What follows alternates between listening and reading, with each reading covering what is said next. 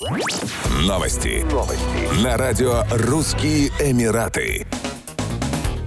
26 августа назвали самым жарким днем 2023 года. Новый температурный рекорд плюс 50,8 градуса зарегистрировали в регионе Аль-Дафра в Абу-Даби. Как напомнили в Национальном центре метеорологии, этим летом температура уже поднималась выше плюс 50 градусов в столичном Эмирате. Так, 15 и 16 июля столбик термометра пробивал отметку в 50,1 градуса в течение двух дней в Бада-Дафасе. 2 августа дневная температура достигла 50,2 градуса в Автайде, 25 августа поднялась до отметки 50,3 градуса. Ранее медицинские работники в ОАЭ призвали жителей и гостей страны внимательнее относиться к симптомам теплового истощения, таким как головокружение, сильная жажда, головная боль и мышечные спазмы. Для восстановления от последствий теплового истощения потребуется от 24 до 48 часов.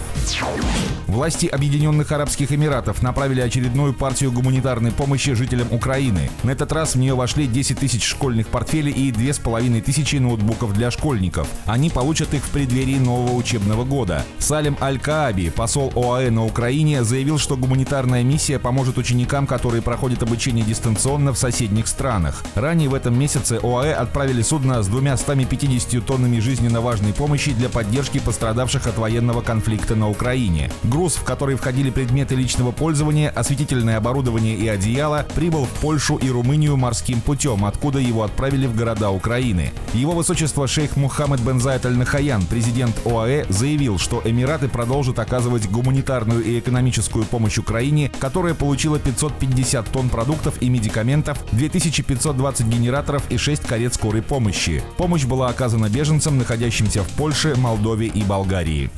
Еще больше новостей читайте на сайте RussianEmirates.com